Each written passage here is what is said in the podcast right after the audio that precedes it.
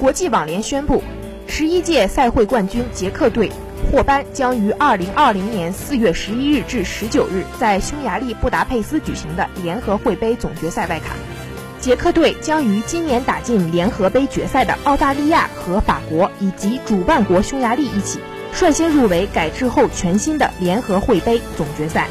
其他八支参加二零二零年联合会杯总决赛的队伍，将通过明年二月七日至八日。在全球八个城市举办的总决赛预选赛决定，